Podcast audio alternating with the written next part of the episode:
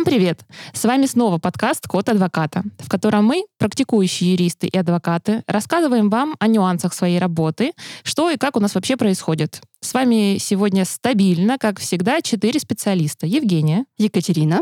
А, Лила. И еще одна Екатерина. Мы также стабильно коллеги и все еще продолжаем работать во благо наших доверителей и вообще во благо всеобщей справедливости на этой земле. Мне, по крайней мере, так хочется верить. И уже по традиции участник сегодняшнего выпуска, Лейла, немножко поделится сведениями о себе. Лейла, давай. Всем привет, меня зовут Лейла, я юрист с медицинским образованием, а еще в начале своей карьеры я работала в суде. Это мое темное прошлое. Сегодня у нас тема, как говорится, накипела. Когда мы записывали предыдущие выпуски, мы часто на брифингах вспоминали какие-то истории, которые так или иначе все равно съезжали к тому, что нам было неприятно, что нам не понравилось и так далее. А иногда нам приходится сражаться и со своими доверителями тоже. И это я уже молчу о бюрократии, о неповоротливости органов, которые э, работают со скриптами, что, конечно же, усложняет работу и, безусловно, нервирует специалистов. Так что сегодня мы решили наконец-таки дать волю своим негативным эмоциям и поделиться с вами тем, что же может нервировать вашего адвоката и как сделать так, чтобы работа с вами как с клиентом была ну, максимально эффективной, если, конечно, вы этого хотите. Ну и поделиться тем, что нас немножко бесит в работе в целом и с чем мы активно пытаемся бороться. Я думаю, что стоит начать с такого момента, с такого беспокоящего фактором нашей работе. Это график работы, собственно, если он вообще у нас есть, да, насколько он существует у нас в принципе. Нормально ли, если вам звонят ночью или в 5 утра, или в субботу, или когда у вас день рождения, или когда вы в отпуске. В общем, я хотела бы обсудить, как вы выстраиваете свой рабочий график и с чем вы сталкивались по работе. И, в принципе, я готова начать по этому поводу. А, есть понимание, что вот я адвокат, да, и на меня нормы трудового кодекса не распространяются. Я не сотрудник по найму, у меня нет фиксированного рабочего времени, обязательного перерыва на обед, нет обязательного ежегодного отпуска. В общем, я такое что-то непонятно что, бесправное, э, вроде бы как будто кажется, и обязанная, ну, обязанный, да, специалист работать с утра до вечера круглосуточно. Но с одной стороны, это так, а с другой стороны, наверное, наоборот, потому что все-таки я как адвокат самостоятельно могу регулировать свою загруженность, время отдыха, время работы и все такое прочее. Но, наверное, пожалуй, мне кажется, что у доверителей вот эта вот э, история с тем, что как такового жесткого графика работы нет, почему-то реализуется ближе вот к первому варианту рабочего дня, то есть когда они считают, что мы, в принципе, работаем круглосуточно. Сталкивались ли вы с тем, что ваши доверители не чувствуют барьера, что ли, у них нет ощущения времени, и они, например, не соблюдают примерно приемлемый для вас рабочий график, или как вы выстраивали своими доверителями, как вы давали им, не знаю, понять, что в какое-то время или в какой-то день вам звонить можно, а в какой-то нельзя. Как вы выходите из этой ситуации? Можно я сюда сразу вступлю? Мне кажется, что здесь для слушателей можно сделать небольшой дисклеймер и рассказать о том, что все равно в адвокатуре немножко есть своя специфика, связанная со специализацией. Все-таки у нас есть э, адвокаты по уголовным делам и, например, адвокаты не по уголовным делам, кеми мы являемся с вами. И у адвокатов по уголовным делам, как мне кажется, все равно чуть больше размыто это понимание графика, потому что, как я думаю, ни для кого не секрет, все обыски, все следственные действия процессуальные любят проводить утром, поэтому мне кажется, что у адвокатов по уголовным делам еще больше размыто вот это понимание графика и рабочего времени. Для них это более нормально э, там сидеть в СИЗО э, до последнего, а все-таки у нас, кто работает э, по гражданским делам, как-никак, это от нас зависит, как мы можем выстраивать свой график зачастую. И порядок общения с клиентом, мне кажется, тоже во многом зависит от того, как мы построим диалог. И я на практике, конечно, обращаю внимание, что взаимодействие с коллегами, адвокатами по уголовным делам, я, я вижу, что они любят написать там в 11 вечера или еще ближе к ночи, просто потому что для них это норма. Поэтому здесь, на мой взгляд, первоочередно выстраивание собственных границ. Я сейчас быстро замечу, что как человек, который тоже провел какой-то процент своего жизненного времени в СИЗО, ну, в смысле в качестве защитника, то хочу сказать, что как раз-таки СИЗО работает четко по расписанию. Там ты не задержишься. Вот э, день закончился рабочий, все свободны. Даже если ты не успел за это время высидеть свою очередь и встретиться со своим клиентом. А в судах задерживаются. А в судах задерживаются, да. Вот, э, вот так вот вроде и, и то государственное учреждение, и то работают по-разному. Но вот. суды же хотят помочь вам. Это же А- место для а- а если- разрешения проблем. Они считают, что, ну, я даже не знаю, что они считают, потому что это действительно странно, почему они работают допоздна. Ну, то есть, если есть задержка, они дослушают график до конца, хоть это закончится в 12, там, в час ночи. Ну, Всякое Потому бывает. что если назначено судебное заседание, оно должно закончиться, либо объявить перерыв. В любом случае нужно приглашать людей и объявлять перерыв. А вот у меня всегда был вопрос, что будет, если, допустим, судебное заседание назначено на 21 июля, например, а оно начато 22 июля в час ночи? Это же получается другой уже день. В этом есть проблема или нет?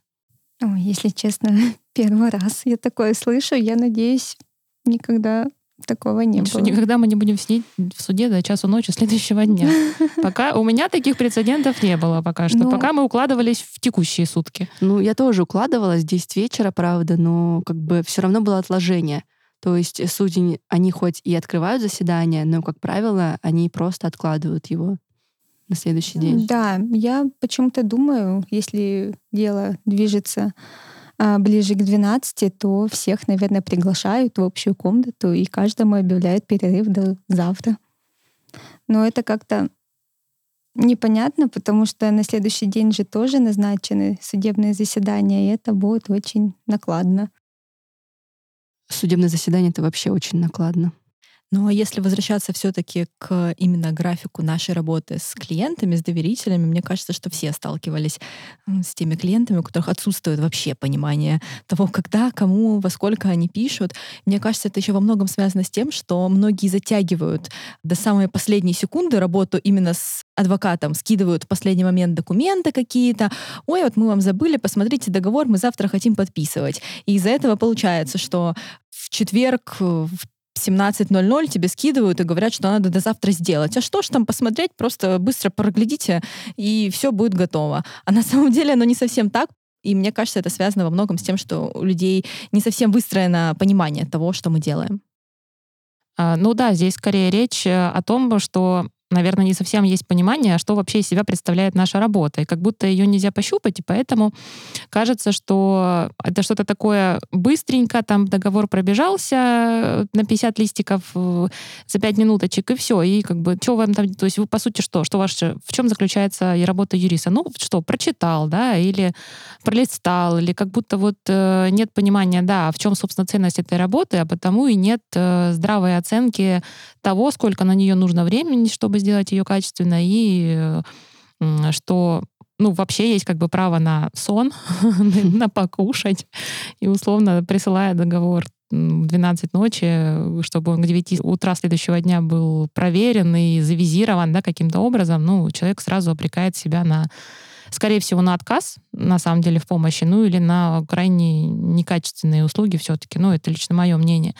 Вот. А по поводу вот этого разделения, Катя, что ты сказала, что уголовных адвокатов график чуть другой, чем гражданских. Ну, на самом деле, да, потому что я помню, были в моей случае, в моей жизни профессиональные случаи, когда мне в 5 утра зимой звонили, потому что нужно срочно выезжать там обыск э, в области, и до, до обыска ехать еще час. Соответственно, действия уже начались, и никто их не будет приостанавливать, э, потому что адвокат едет. То есть адвокат должен успеть, как успеть. И я, собственно, приехала прям к завершению, но успела, тем не менее. Черный плащ нужен. Черный плащ, да, телепорт, э, я не знаю, какие там еще, э, костюм флеша, что-то такое. Как будто получается, что вот у уголовного адвоката, которого могут в любой момент дернуть, на какое-то мероприятие, и реально это может быть посреди ночи и очень-очень рано утром, ну, то есть, по сути, это середина ночи, как бы, да, как будто бы он все время в состоянии какой-то повышенной готовности, все время на низком старте, но лично для меня это было проблемой, потому что как будто ты все время спишь и тревожишься, потому что ты все время ждешь звонка там, в 5 утра, и, боже мой, пожалуйста, спасите, помогите, тут все пропало. И ты должен... Вот этот, вот этот рывок неприятен, что ты не можешь все время нормально отдыхать, потому что ты все время в, в взвинченном таком каком-то состоянии. И, наверное, наши коллеги уголовные адвокаты, которые занимаются этим регулярно, не знаю, им надо, наверное, медаль выдать прижизненную за вот какое-то терпение и готовность бежать, спасать и при этом сохранять здравый рассудок и нормальную здоровую нервную систему. Ну а вот насчет гражданских коллег, мне хочется еще добавить, что порой клиенты, мне кажется, считают нас не адвокатами, а какой-то психологической помощью, которая работает 24 на 7. Вот если у клиента какая-то проблема случилась в жизни, он почему-то считает возможным позвонить, написать, сообщить адвокату своему о том, что эта проблема случилась, и обсудить эту проблему. Ну, как бы, конечно, никто не устраняется от помощи, в том числе и психологической, да, клиенту. Можно поддержать его, но я думаю, что не в 12 и не в час ночи. И не в 7-8 утра, как это тоже иногда бывает. И, и не в порядке, так сказать, обсуждения вопроса суицидальных мыслей этого человека. Да, мне один раз писала ночью клиентка и говорила, господи, за что мне это? Мне кажется, что здесь речь про ценность времени, и надо сказать, что европейская, американская юридическая система и практика работы, она-то предполагает почасовую оплату труда адвоката, и мне кажется, это дисциплинирует клиента в том плане, что он очень реально ощущает эту ценность времени, прям вот буквально ощущает ее руками или видя, не знаю, свои счета, выставленные ему. И это заставляет его быть четким, конструктивным, звонить в, в нужное рабочее время, чтобы, не знаю, не было какой-нибудь повышенной тарификации, и кратко и здраво излагать свои мысли. Вот, поэтому здесь еще Наверное, я хотела бы поднять э, тему того, что нормально ли, если человек не предупреждает, клиент имеется в виду, то есть э, планирует визит к вам и не предупреждает, например, об отмене. Ну, просто не приходит. Или опаздывает на полчаса, час, два часа. Или говорит, что приедет утром, а приезжает на самом деле вечером. И, ну, и вот все в таком роде. И здесь же, наверное, про то, как проходит ваша консультация, консультирование, процесс, да, Нужно ли здесь как-то, не знаю, тоже организовывать э, доверителей или не нужно? Вот пусть лучше, лучше, если они приходят, выкладывают как на духу, и потом мы уже с вами разбираемся по ходу. Ну, мне кажется, что ответ на первый вопрос для меня звучит так. Дело в человечности. ну, то есть, если человек в принципе, уважительно относится к другому человеку, он обязательно предупредит о том, что я опаздываю, я не могу не знаю, сегодня не получится у меня экстренная ситуация, никак не могу к вам приехать, тогда я, в принципе, отнесусь к его неявке вполне нормально. Но если это происходит без предупреждения, если просто тишина в эфире, и он не является в назначенное время ни через час, ни через два, ни через три, но тут уже надо делать выводы, да, как он относится к другим людям и как он относится к вам как к специалисту. Для меня, мне кажется, это будет такой дурной звоночек о том, что, наверное, при установления контакта с этим человеком, стоит обратить на это внимание, может быть, даже отказать в продолжении сотрудничества.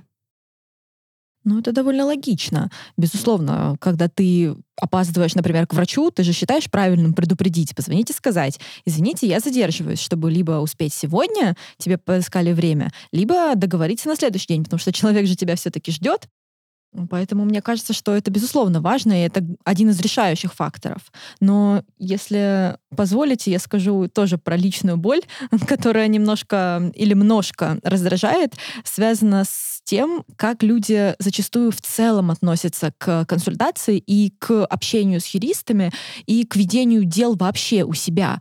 Когда ты, например, там, перед консультацией готовишь для человека список вопросов или список документов, которые тебе требуются. Например, вот у меня была ситуация, когда я запросила конкретные платежные поручения у бухгалтера. Вот, например, за декабрь, январь, февраль. Мне человек отправляет там больше сотни за несколько лет платежных поручений, и я не знаю почему. Она, там были все, кроме этих. И вот как зачем, почему? И это же мое время и ее время для того, чтобы мне это надо зачем-то все посмотреть.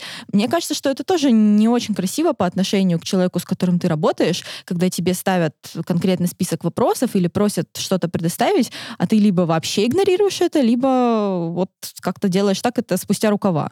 Ну да, да, согласна. Это вот прям, да, бесит, когда, не знаю, ты задаешь там пять вопросов, и три из них в ответ, ну, тебе прислал ответ, и три просто проигнорированы. То есть, ну, блин, ну я же написала, ну посмотри ты чуть-чуть выше, у тебя даже в письме там вот, когда ты пересылаешь, ну внизу же видно, что я спросила еще что-то другое. Да. Избира... И это избирательные ответы по непонятной вообще человечеству причине, при том, что всегда возникает вопрос, а, собственно, кому это надо? Или когда ты пишешь, например, четыре вопроса, а тебе отвечают «да». Ну, это на что был ответ? На все. Или и ты пишешь ты ты ты ты ты что это это или вот это вот это. Да. У меня вот все время, да, здесь вопрос такой, это вот мы говорили, да, в, в на- начале по поводу борьбы с доверителями. Иногда реально приходится как будто бы бороться, потому что дело как будто бы нам нужно больше, мы стараемся больше, чем они. А они не знаю, то есть, может быть, это они верят в эту магию юриста, что они наняли юриста, и поэтому им не обязательно больше вовлекаться никак. Юрист все должен сделать сам, или он, я не знаю, волшебным каким-то образом достанет какие-то документы или сведения. Отвечать ему не надо, звонить не надо, приезжать не надо, или вот, ну, все вот это вот, э, что выше можно опаздывать.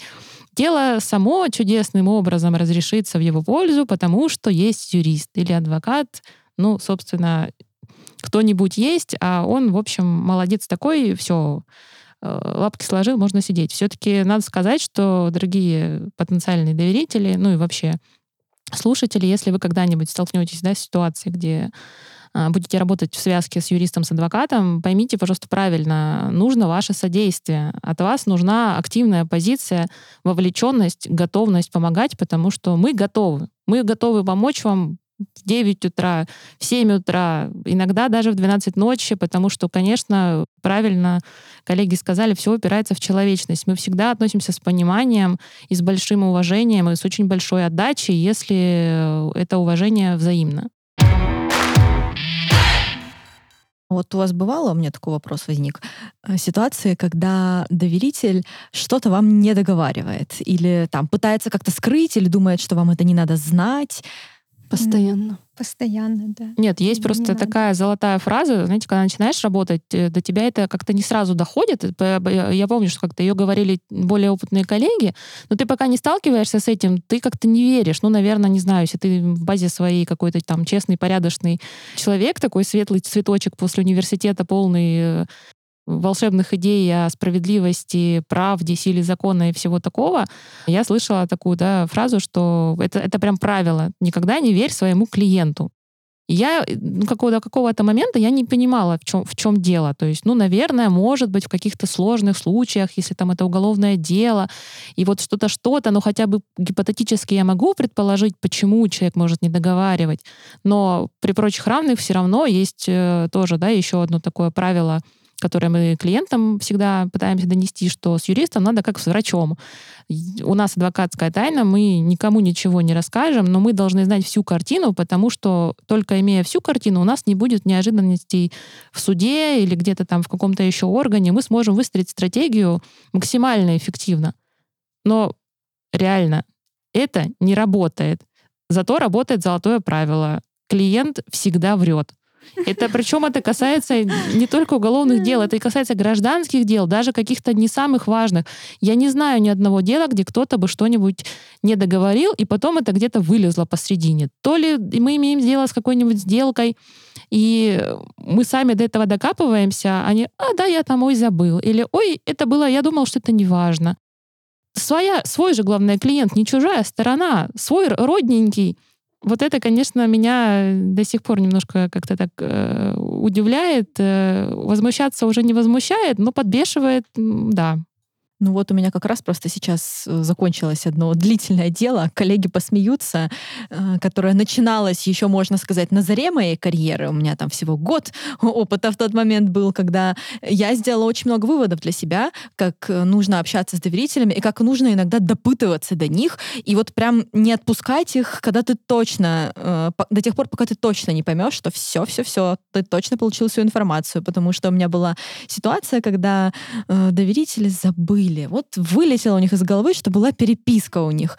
А я неоднократно, естественно, спрашивала об этом. И в итоге посреди процесса просто вылезает ответчик с кучей информации, о которой нам ранее не было известно. И мы потом, конечно, разгребали, разгребали очень долго с помощью коллег, Или когда они за спиной что-то начинают делать, когда ты говоришь, так не надо делать, пожалуйста, не нужно вот это делать, не нужно вот это делать, не нужно вот это делать.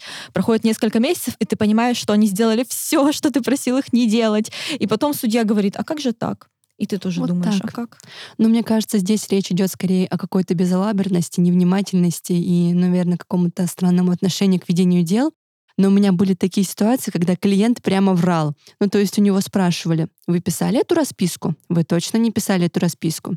И ответ был, нет, вы что? Я не писал эту расписку. Через полгода у него спрашивают, вы точно не писали эту расписку? Вы уверены?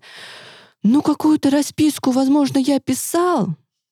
Возможно, она была не об этом, но я не знаю.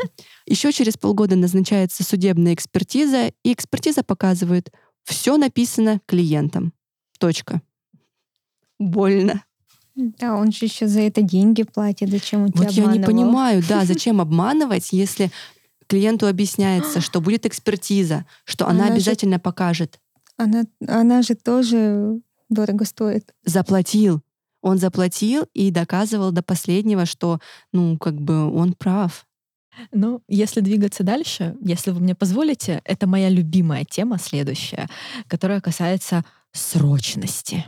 Когда тебе, например, там в пятницу вечером, уже под конец рабочего дня прилетает какая-то срочная задача, доверителю понадобилось что-то здесь и сейчас, и ты вот сидишь, ты понимаешь, что ты вот в данный момент не можешь сказать, нет, извините, ну вот ситуации не всегда от нас зависят, и вы сидите с коллегами, работаете в ночи, но при этом все прекрасно понимают, что никто не будет подписывать договор в 9 вечера. Все прекрасно понимают, что никто даже не будет его читать, даже завтра, скорее всего.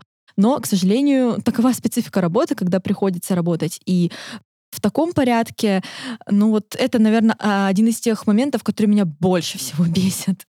И Здесь надо еще сказать, что срочность бывает не только у клиентов, но и, как ни странно, у коллег. Потому что мы все работаем все-таки на основе ну, взаимопомощи, взаимоподдержки. Мы как-то так командно вот подходим к решению всех задач. И это нормально, и абсолютно у нас ну, как бы, ну, считается правильным и здоровым помогать, э, где-то кого-то подменять. Но бывают всякие, конечно, бывают ЧП. У меня у самой был такой случай, что я ехала на заседание очень рано утром, там в, к 9, наверное, 30 в другой город, и попала в ДТП.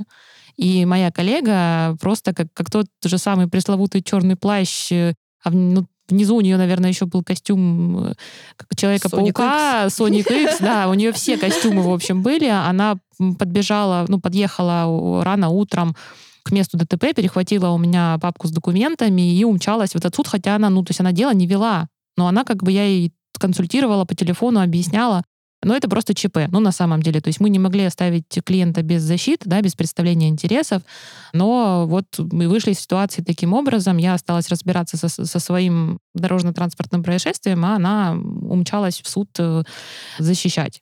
Как раз у меня был аналогичный случай, но я была по другую сторону баррикад, когда коллега не смог приехать э, в заседание там по своим личным обстоятельствам, и в итоге мне тоже пришлось бежать, и я прям бежала. Ну, то есть я от метро к суду бежала, и это было далеко. Я просто, знаете, уговаривала себя так, перебежками. Побежала, побежала, Вот побежала. до этого столба Стоп. сейчас добегу. Да, до этого столба. Господи, господи, все, у меня сердце колотится, тут документы, тут еще, по-моему, было прохладно, я еще была в одежде, мне жарко. Я понимаю, что скоро заседание, и я просто немыслимыми усилиями добежала, и проблема была в том, что еще клиент присутствовал в заседании, то есть он понимал, что что-то не так, что чего-то не хватает, адвоката не хватает. И, ну, в итоге я успела, все прошло хорошо, но это был тот еще экстрим. Ну, у меня, кстати, тоже недавно была ситуация, когда я забыла диплом и доверенность перед заседанием, и моя коллега, я не знаю, как она это сделала. Вот до суда ехать 25 минут от офиса до метро. Вот ни больше, ни меньше. Она туда доехала, я не знаю, правда, как она бежала, какими силами, на каких крыльях она летела, но она, и задержка, как назло, в этот момент была минут 10-15 в заседании. Всего, ну, не 2, 3, 4 часа, как обычно. Обычно. И она подбежала к дверям вот в тот момент, когда нас вышли приглашать э, секретарь. Это просто магия. Но это все-таки ситуации ЧП. Мы все равно все всегда выручаем друг друга. Но это никак не связано с ситуациями, когда просто некоторые коллеги, к сожалению, такое случается. Ну, чуть менее организованы в работе. Направляют позицию, просят по поручению пойти в суд, направляют позицию за 10 минут до заседания или вспоминают, что забыли там про 500 документов. Да, это моя история, когда мне направили позицию за 10 минут до заседания. И как ты справилась с этим? А, ну, во-первых, я поддержала, когда к суду, я вообще думала, что э, я представляю интересы одного юрлица, потому что мне так передали, мне передали доверенность, мне э, передали отзыв, а оказалось нет. Э, в итоге я все равно пошла в суд, сказала, что доверенность у меня улетела, потому что тогда был очень сильный ветер, и попросила отложения. Не, ну правда, там был очень серьезный процесс, и Я там было там был очень сильный ветер. и очень сильный ветер. И я сказала, ой, вы представляете, пожалуйста, мы можем отложить судебное заседание, моя доверенность улетела. Ну что в итоге? В итоге отложили. Класс. Это меня- прям, мне кажется, я ничего более креативного еще не слышала. слушай, у меня была история тоже такая смешная. Ну, не такая, наверное, страшная, как у тебя, но я, честно говоря, потеряла много нервных клеток, когда я была дома, там по своим вопросам в Ростове, и мне надо было ехать в Краснодар в заседание, а работаю я в Москве, все, ну, документы у меня в Москве. И в последнюю ночь, я была две недели в Ростове, в последнюю ночь я вспомнила о том, что вообще-то диплом-то свой я оставила в Москве.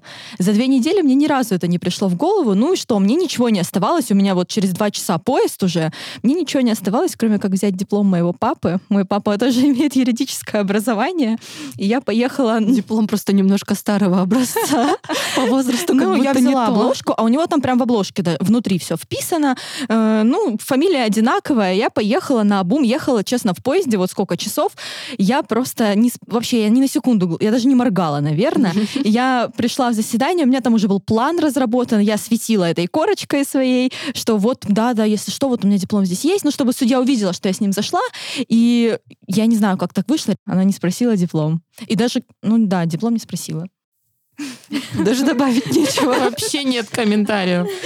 Главное быть уверен. Ну, короче говоря, да, мысль в том, что нас э, раздражает неорганизованность и как бы особенно в ситуациях, когда ты вроде бы делаешь доброе дело, да, ты делаешь одолжение, тебя попросили помочь, но не подготовили тебе весь тот материал, с которым ты, собственно, готов идти помочь, а все негативные последствия, они-то валятся на тебя, позорится-то, грубо говоря, в суде тебе, и вот это, конечно, ну, честно, это бесит.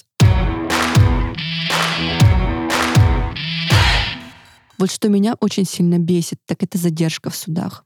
Я не понимаю, как это работает. Я прекрасно представляю, что судебное заседание не провести за 5 минут, за 10 минут не провести, ну, в среднем, да? Но при этом их назначают каждые 5-10 минут. Что уж говорить, иногда их назначают на каждую минуту, вот прям подряд. Ну, то есть складывается уже абсолютно понятная ситуация и предсказуемая, да, что будет задержка однозначно. Так еще и зачастую бывает, ну все мы люди, да, судья задержалась, либо стороны в процессе начали рассказывать, там, не знаю, истории, начиная с зарождения Земли. Понятное дело, они возникают в таком случае, но это нереально бесит, потому что ты приходишь в суд, и ты просто там сидишь. Да, и причем это так- такой фактор, на который ты никак не можешь повлиять. Это вот то, что тебя бесит перманентно, вот в плане по жизни. Мне кажется, что это даже ну, так это своеобразная шутка уже про то, что, ну, задержка в суде обязательно будет. То есть это не то, что мы такие прям вечно злимся из-за этого. Скорее мы к этому к ю- с юмором относимся. Тем не менее, все равно каждый раз ты приходишь и никогда не знаешь, через сколько часов ты оттуда выйдешь. Я просто себя представляю вот этим ждуном. Все помнят этот мем. Так Да. он сидит у, у зала судебного заседания и ждет. И уже принял форму стула полностью. Да, да, и да. дай бог еще стул будет. Это самое просто... Вот, например, в арбитражном суде э, Краснодарского края, блин, а- огромный суд, а там вообще либо вообще нет лавочек, э, скамеечек, либо там одна стоит, а ты можешь там про 3-4 часа проторчать. Ну, в московском арбитраже все-таки получше ситуация. Это не реклама. Это прям совсем не реклама, потому что, во-первых, там стулья очень неудобные, я вам хочу сказать. Они металлические, холодные. И, в дырочку. И в дырочку. И просидеть на, на нем буквой зюча три часа, ну, такое себе удовольствие. Я согласна, это, ну, как сказать, это бытность любого юриста, который ходит в суды, в, ну, на самом деле, и не только в суды, и в те же самые СИЗО, вышеупомянутые, везде, везде приходится ждать. И, естественно, тут еще, помимо прочего, работает закон подлости, вот то, о чем девочки говорили, что когда тебе нужно, чтобы заседание чуть-чуть затянулось, э, э, потому что ты что-нибудь забыл или опаздываешь, не знаю, ну все бывает, вот оно начнется минута в минуту. Вот хоть ты застрелись, вот сто процентов ты опоздаешь. Для тебя задержки не будет. А когда тебе нужно срочно, или у тебя еще много других дел, или, например, ты забыл компьютер, думаешь, ну, я сейчас быстренько отсужусь и побегу работать, потому что мне там нужно срочно что-то написать. Доброе утро, задержка будет часа 4, и 4 часа ты проведешь просто бездарно, сажая, не знаю, батарейку в телефоне, пытаясь работать в телефоне, как, как насколько это возможно. А какие у вас рекорды по задержкам, например, заседаниях или по ожиданиям? Кстати, мне повезло, ну, как бы было не более четырех часов. Ну, по шесть часов я там не сидела. Я вот не помню, если честно, какая была задержка, но я, по-моему, в одном из выпусков уже говорила, что я сидела до 10 часов вечера. То есть я не помню, вот насколько было назначено заседание. Ну, не позже шести, очевидно, да? Но я сидела там до десяти. Насчет рекорда не помню, но как бы негативных последствий, допустим, я помню, что заседание было назначено где-то днем, ну, наверное, может быть, часа на два, три, вот. А у меня в 8 часов вечера был театр, и я это запомнила, потому что в театр я опоздала. Первый акт я не успела, соответственно, вот где-то с двух, с трех до восьми я была в суде точно. Вот у меня, кстати, недавно, по-моему, был мой рекорд поставлен. У меня заседание должно было быть, кажется, в 11 утра. И вот я пришла, естественно, ну, там за 10 минут и вышла, ну, ближе к концу рабочего дня. Ну, часов 5-6 я проторчала в суде, потом я прочитала отзыв о суде, ну, пока сидела все. Мы там уже все сдружились, все юристы, все, кто сидел в процессе, все там обсуждали, и все уже даже ждали, когда кто-то новенький придет э, и спросит, а на какое время рассматривается? А время там 2 часа дня, и мы такие, на 10.30. И это реакция на лице. И всегда было интересно смотреть за реакцией, то есть уже маленький коллективчик сложился. Ну, теперь я знаю, у меня уже скоро заседание у этой судьи, я уже запаслась подушечкой, пледиком, пиццей. Знаете, когда я работала в суде, судья у нас был один такой симпатичный мужчина, когда у него были сильные задержки, он просто выходил, подходил к представителям и говорил, ну вы тут договоритесь, а, придите к общему мнению, и мы рассмотримся. Судьи реально иногда такие устраивают акции. Я сама это видела своими глазами тоже в арбитражном суде. Выходит судья, говорит, так, у кого мировое, вне очереди. А, да-да-да. Это такой кайф вообще. Это просто, знаете, как это, акция. Только сегодня, только сейчас. Два по цене одного. Вот это где-то где-то рядом мировые без очереди. А ты сидишь там уже пятый час идет, и такой, ну, может, мы помиримся. Мне кажется, ничто так не стимулирует помириться, как вот 5-6 часовое ожидание под, под дверью кабинета, а еще, да, не сидя, если а стоя, то помириться хочется всем очень сильно. А уйти же нельзя, потому да. что ты стоишь, и оппонент стоит. И если вот, а вдруг нас сейчас вызовут, ты ушел, а он останется, и он как скажет что-нибудь, а ты ему в ответ ничего не скажешь, и уйти нельзя, и вы стоите такие злые друг на друга, смотрите. Еще существует очень большая проблема, что нельзя уйти ты понимаешь, что задержка, ты понимаешь, что мы вроде как бы идем по графику, особенно это действует э, в Московском городском суде.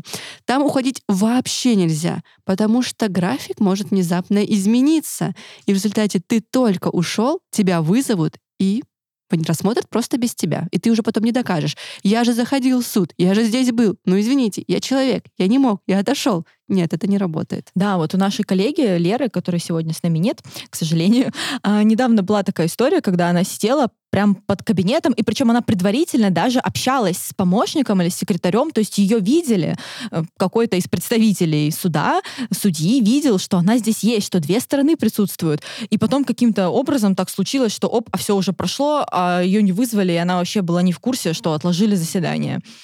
Но, кстати, у нас было, было такое по уголовному делу, когда я ходила со своим коллегой, адвокатом, в Московский городской суд. Там была апелляция. Три судьи должны коллегиально слушать дело, но из-за того, что огромное количество, они все слушали в разных кабинетах, перебегали. Честно говоря, мне их правда было жалко, потому что огромная нагрузка, и большая была задержка, и судья уже в попыхах, когда перебегала из одного кабинета в другой, прям в мантии стоит, к нам обращается. Ну, простите, пожалуйста, я тоже сегодня кофе даже не успела с утра выпить. Ну, мы все сидим понимающие. Но на самом деле их реально жалко, потому что, ну, видимо, их заставляет система так назначать судебные заседания с таким маленьким перерывом, потому что я так смотрю иногда на графике. Ну, 100 заседаний в день. Тут там даже, ладно, мы, я уже говорю себе, ну, ладно, ты посидишь тут 5 часов. А судья, она будет Она сидеть. время работает. Да, она будет не сидеть, она будет слушать эти 12 часов.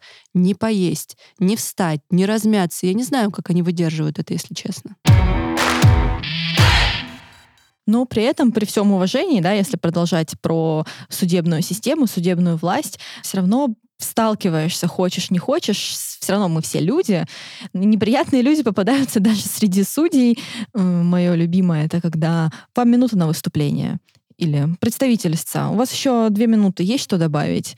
Очень неприятные личности бывают, и ты вот потом стоишь, выходишь оттуда, просто как будто вагон разгрузил, а, а ты там ну, 10 минут максимум пробыл в заседании. У вас какие есть истории неприятных судей?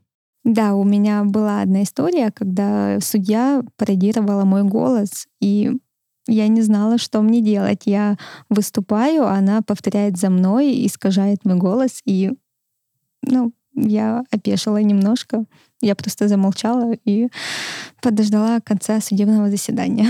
Нет, но одно дело, когда, собственно, да, вот потому что 100 заседаний в день, и судьи вынуждены ограничивать время выступления, хотя, ну, с точки зрения процессуального кодекса это вообще-то неправильно, да, но они в своей власти, они ведут процесс, и они как бы им все, допустим, понятно, и судья, допустим, как-то ограничивает выступление представителя, понимая, что юрист может говорить вечно, бесконечно.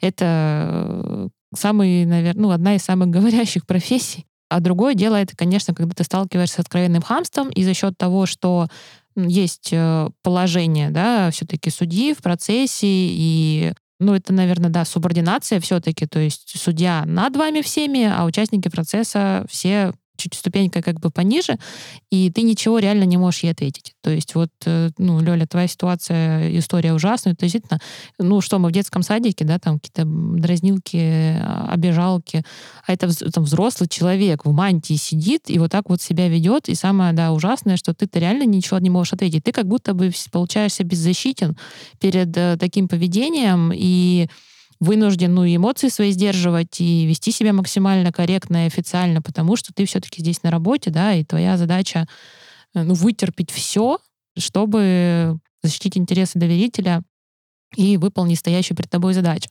Но вот эта часть про вытерпеть все, но она неприятная, потому что часто приходится терпеть многое. Ну, у меня вот, кстати, была такая история, когда я не могу сказать, что судья ко мне проявляла какой-то негатив, наоборот, она была вполне вежлива со мной, но при этом она проявляла какие-то явные признаки особой любви к представителю ответчика, а представителем ответчика была э, родственница непосредственно ответчика, и судья у нее спрашивала, как ваша мама, ну, про ответчика, оправилась после ковида, ну, вы заходите ко мне, вот приемные часы например, в четверг, вы приходите ко мне в среду с утра, мы вам все выдадим. Я стою, думаю, а что за особые условия такие? И вроде бы как напрямую ко мне негативного отношения с ее стороны нет, и вы вот это все в заседании стоите, слушаете, ну как-то тоже немного странно. Ну, кстати, про странности. Есть у вас какие-то такие истории, а, когда, ну, не знаю, судьи какие-нибудь странные требования вам выдвигали, ну, или, да. ну, или аппарат судьи, не всегда, конечно, это судья делает. А, да, Женя, у меня была такая ситуация, когда я направила исковое заявление, однако мне оставили без движения по очень смешной причине. Мы с коллегами очень долго смеялись. Как оказалось, я якобы не направила исковое заявление с приложением сторонам, учитывая, что там была опись, вес отправления был слишком маленький. Они взвешивали, что ли, там?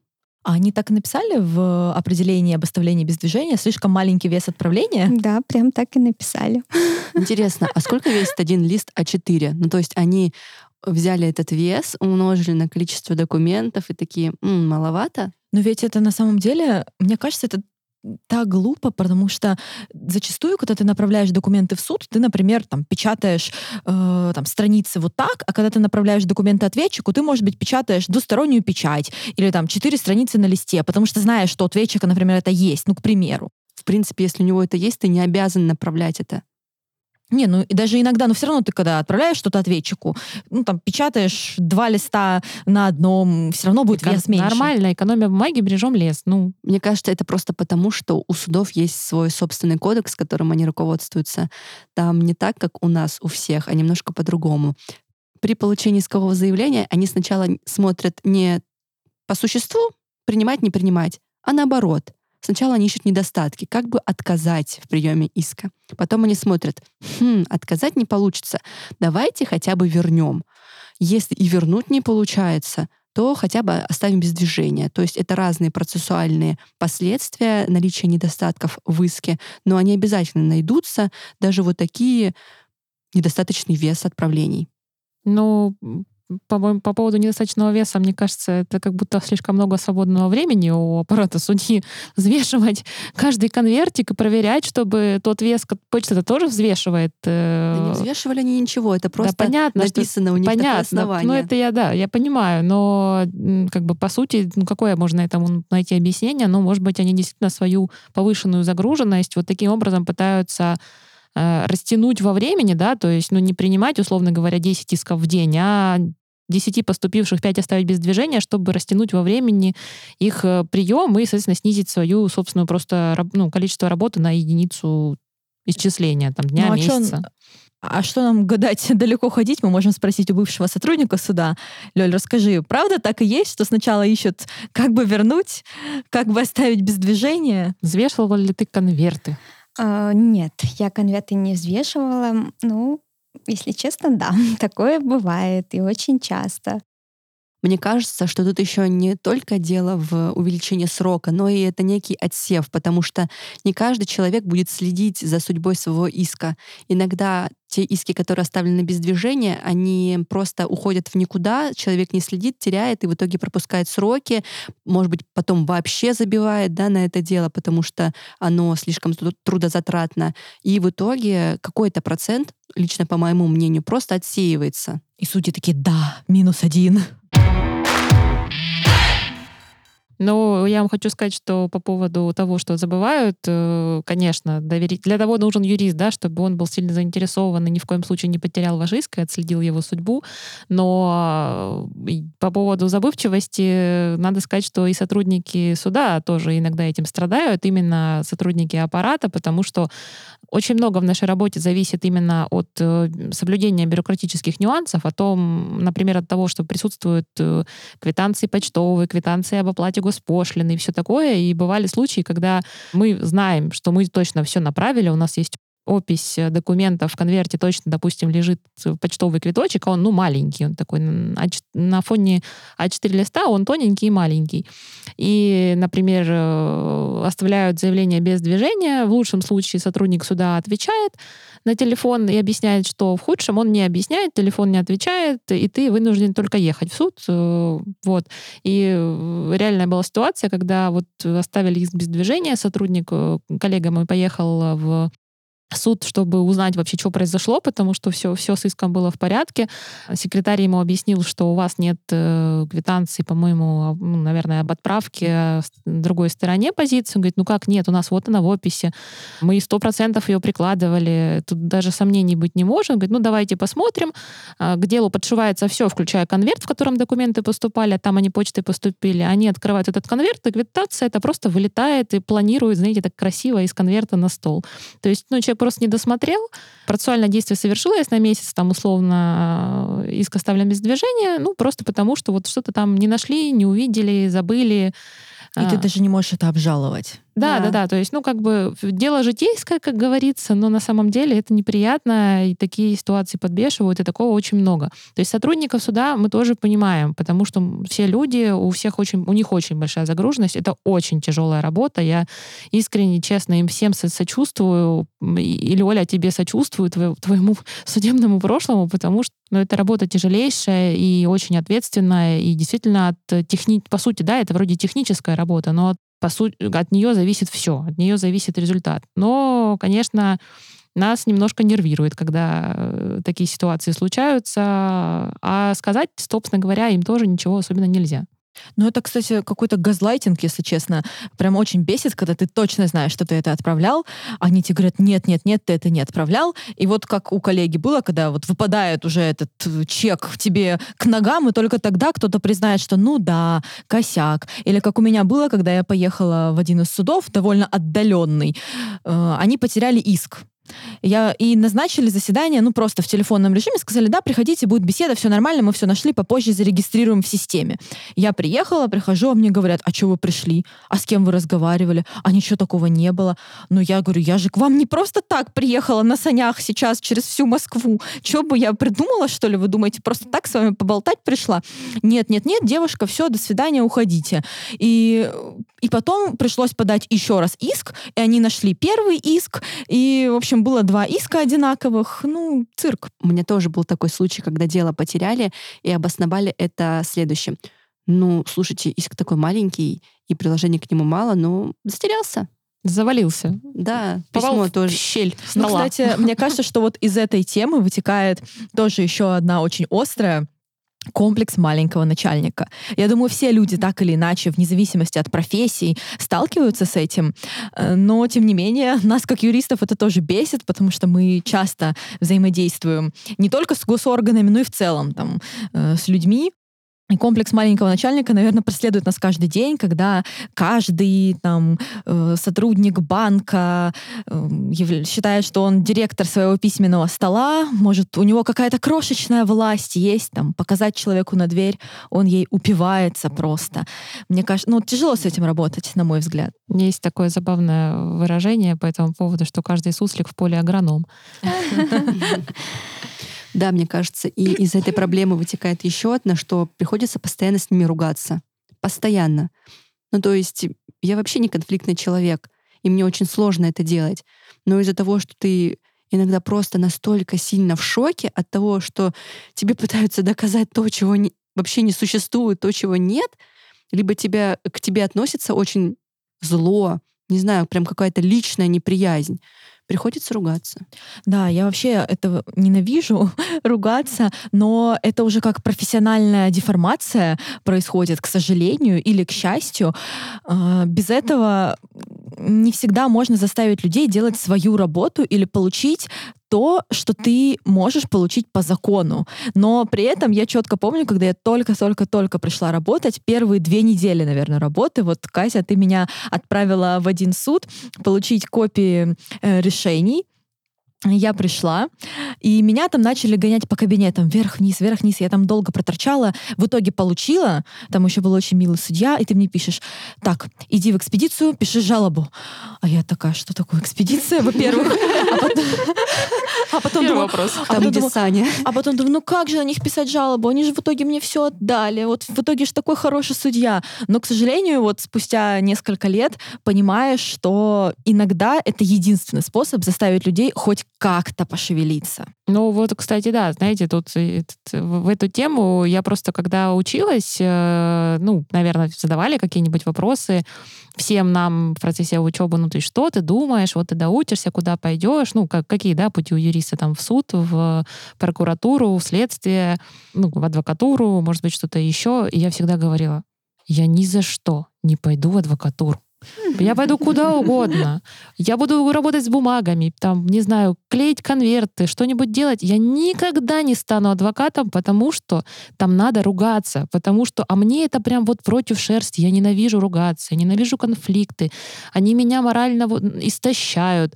Э, Я потом переживаю. Ну, в общем, да, здравствуйте. И вот я здесь уже 10 лет, но ничего.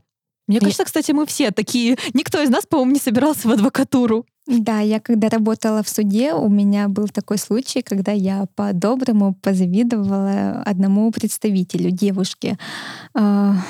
У нас была очень сложная работа. Дело в том, что даже на обед было невозможно выйти. Ну, как вы говорили, заседание, никогда не успеваешь. Я даже, кстати, научилась не есть в обед в принципе. Я ела один раз в день. И, кстати, много лет.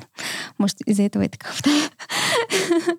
А, я это к чему говорю? Что я завидовала девушке, потому что она такая после заседания вышла и сказала, Ой, ну да, э, встретимся в Старбаксе, да, давай, давай. Я думаю, господи, а, ну, она была представителем, я думаю, она может себе позволить там посреди днем, посреди дня просто, да, пойти попить кофе, да. Я думала, господи, как классно. Ну вот, э, знаете, может быть, тоже есть такое, мне, может быть, есть представление о юристах, об адвокатах, что мы все такие конфликтные, ну потому что мы все время в этой конфликтной среде, мы там в суде спорим, с контрагентами спорим, на переговорах спорим, и многие клиенты, кстати, ждут от нас, вот из практики работы, что мы будем ругаться. Мы такая артиллерия на их стороне, или э, особенно это бывает забавно, когда какие-нибудь переговоры, ну, например, по сделке, и клиент, э, мы обсуждаем, ну, позицию, как бы, что мы занимаем, на что мы можем согласиться, на что нет, предварительно, до переговоров. И получается, что у нас такая, знаете, это игра в хорошего и плохого полицейского, потому что клиент хороший полицейский, он такой зайка, рыбка, он на все там кивает, потому что ему важно договориться. А роль плохого полицейского достается тебе. И ты из своей вот этой абсолютной, э, абсолютного темперамента не конфликтного, спокойного, милого человека должен выполнить свою работу, а работа заключается в том, чтобы врасти в шкуру вот ну совсем другого человека, жесткого, резкого, э, готового на конфликт, не боящегося идти в столкновение. И, честно говоря, это не всегда приятно. Ну, мне кажется, еще можно сказать немножко вкратце про то, что нас бесит. Это такой глобальный вопрос, тема несправедливости, общемировой, вселенской. Это, конечно, тянет на тему отдельного выпуска, которую, который мы планируем раскрыть в следующий раз, я думаю. Но в целом, мне кажется, что каждый из нас с этим сталкивался, когда что бы ты ни делал, даже когда вся практика на твоей стороне, закон на твоей стороне, все равно, как на зло, вот случится что-то, что от тебя не зависит. Или даже вот у этой судьи по всем делам аналогичным, вот такие решения, а на твое дело у нее будет другое мнение. Вот очень тяжело с этим работать. А меня еще волнует несправедливость с точки зрения закона. Потому что закон бывает несправедлив тоже. Вот меня, честно, это очень сильно беспокоит, бесит, потому что ты как будто бы бьешься головой о стену. Ты пытаешься пробить ее, пытаешься, пытаешься, но не получается, и ты не можешь помочь человеку просто потому, что закон такой. И даже вот судьи, мы вот это с вами недавно обсуждали, даже судьи бывают зачастую сами понимают, что да, вот так и было, э, действительно такая ситуация, но, к сожалению, с точки зрения закона есть некие процессуальные и материальные нормы, которые не позволят судье, даже если она все понимает, вынести справедливое решение именно с точки зрения жизни, а не с точки зрения закона. Ну, короче говоря, какой мы, вывод мы можем с вами сделать? Я думаю, что это касается не только нашей профессии, но и любой другой, что очень сильно бесит и не нравится грубость, хамство, неуважение, когда не ценят твои усилия, когда не ценят твое время, Пожалуйста, не делайте так. Э, относитесь с уважением к себе, относитесь с уважением к коллегам, даже к контрагентам, ведите себя корректно, конструктивно, спокойно, и тогда мы, в принципе, все сможем, я думаю, достичь каких-то желаемых нами результатов более эффективно. Просто руководствуйтесь золотым правилом. Относись к другим так, как хочешь, чтобы относились к тебе. Вот и подошел к концу наш четвертый выпуск. Знаете, иногда нужно реально просто выговориться, сказать о том, что тебя бесит, тревожит, э, и как-то легче становится. Мне на самом деле, правда, стало легче. Ну, а вообще, в общем и целом, э, то, что мы сегодня обсудили, уместно со специалистами любой профессии, в любых ситуациях, конечно же. Важно уважать себя и других, ценить свое и чужое время, Главное не хамить, быть конструктивным, спокойным и вежливым. И тогда удивительное дело, люди вокруг тоже начнут отвечать тем же и выкладываться намного больше. По крайней мере, мы придерживаемся такой веры и позиции. А еще мы хотим пожелать и нашим коллегам, и вам, дорогие слушатели, чтобы в вашей жизни, в принципе, было больше светлых эмоций, больше добрых людей на пути, больше справедливости и больше таких, вот знаете, приятных маленьких чудес каждый день. Такие светлые моменты в нашей работе нас очень сильно радуют и вдохновляют на новые подвиги. Ну и как всегда, мы будем рады вашим лайкам, сердечкам, звездочкам, колокольчикам. Вообще подписывайтесь на нас, мы хорошие. Чтобы не пропустить наши следующие выпуски, подписывайтесь на наш подкаст на платформах Яндекс Музыка, Apple Podcast, Google Podcast, ну и вообще на всех других платформах. Ссылочки оставим в описании выпуска. И, как всегда, мы выражаем благодарность нашему замечательному спонсору и вдохновителю Ростовской областной коллегии адвокатов «Советник». Напоминаем, что коллегия ведет полезный и полностью авторский телеграм-канал, где можно задать свой правовой вопрос и получить на него ответ. Ссылка на него будет в тексте описания. Мы, естественно, еще не договорили, поэтому до встречи в новых выпусках.